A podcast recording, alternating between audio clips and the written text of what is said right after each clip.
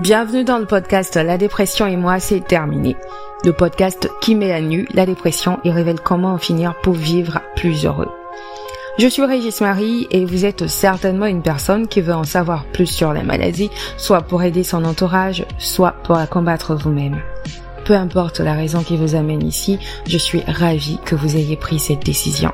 Dans les épisodes que vous suivrez avec attention, je vous partagerai tout ce que je sais sur la dépression et quelques expériences qui changeront votre mentalité et toute votre vie. Pour en savoir davantage sur les moyens de vaincre cette maladie, visitez mon site web www.regismarie.com.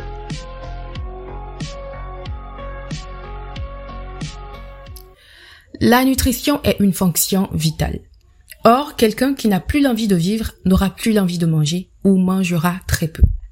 C'est ce qui se passe avec les personnes dépressives. Le manque d'appétit et la perte de poids sont des symptômes fréquents d'un épisode dépressif.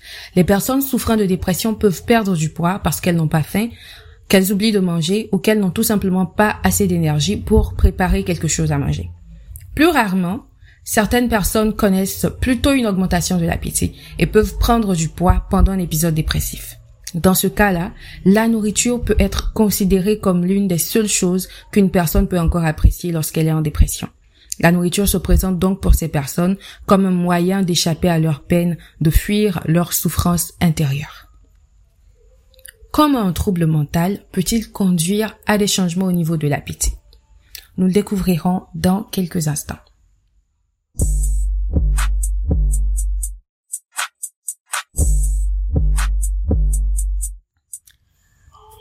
Il a été découvert que le corps humain a un deuxième cerveau qui n'est autre que l'intestin. Ou si vous voulez, le microbiote intestinal. En effet, l'intestin compte 200 millions de neurones et a de nombreuses interactions avec le cerveau. 80% des messages et signaux de notre corps, tels que la faim ou la douleur, sont générés dans notre ventre avant de se propager jusqu'au cerveau. Allez donc comprendre pourquoi lorsque vous avez des émotions fortes, vous ressentez comme des douleurs dans le ventre ou une indigestion ou une constipation. Aussi, cherchez à comprendre les expressions comme avoir la gorge nouée, avoir des frissons dans le dos, avoir des papillons dans le ventre ou encore avoir une boule au ventre. Le ventre et le cerveau sont donc en constante communication et ce, dans les deux sens. Notre deuxième cerveau, situé dans le ventre, produit des substances comme la sérotonine par exemple, qui jouent un rôle très important dans la régulation de l'humeur, des comportements alimentaires ainsi que du sommeil. Chez les individus souffrant de dépression, la sérotonine a été identifiée comme déficiente, ce qui explique plus ou moins le fait que durant un épisode dépressif, l'individu subisse des troubles au niveau de l'alimentation et du sommeil. Des études sont menées depuis quelques années pour bien comprendre le mode opératoire de ce centre émotionnel afin de guérir certains troubles psychiques par le ventre, en particulier la dépression. Attention, il ne faut pas confondre la perte de poids pendant un épisode dépressif avec un trouble de l'alimentation, par exemple un, régime alimentaire ou l'anorexie. En général, les personnes souffrant de dépression ne cherchent pas à perdre du poids.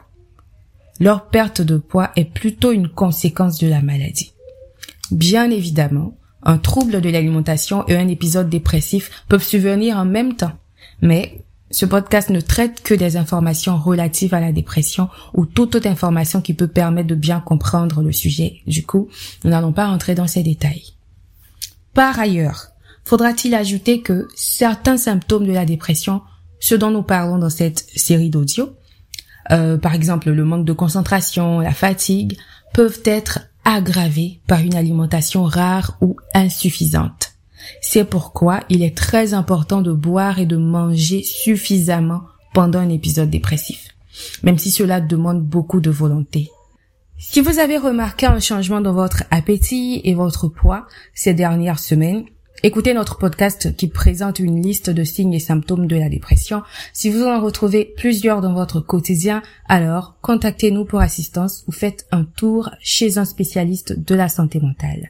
Portez-vous bien, on se retrouve prochainement pour découvrir d'autres symptômes majeurs. Merci d'avoir suivi cet épisode. J'espère que vous en avez appris assez aujourd'hui. Je vous retrouve très prochainement pour aborder un autre aspect du sujet. Pour en savoir plus sur moi et mes productions, retrouvez-moi sur tous mes réseaux sociaux et via mon site web www.regismarie.com. Vous avez tous les liens en description. À très bientôt.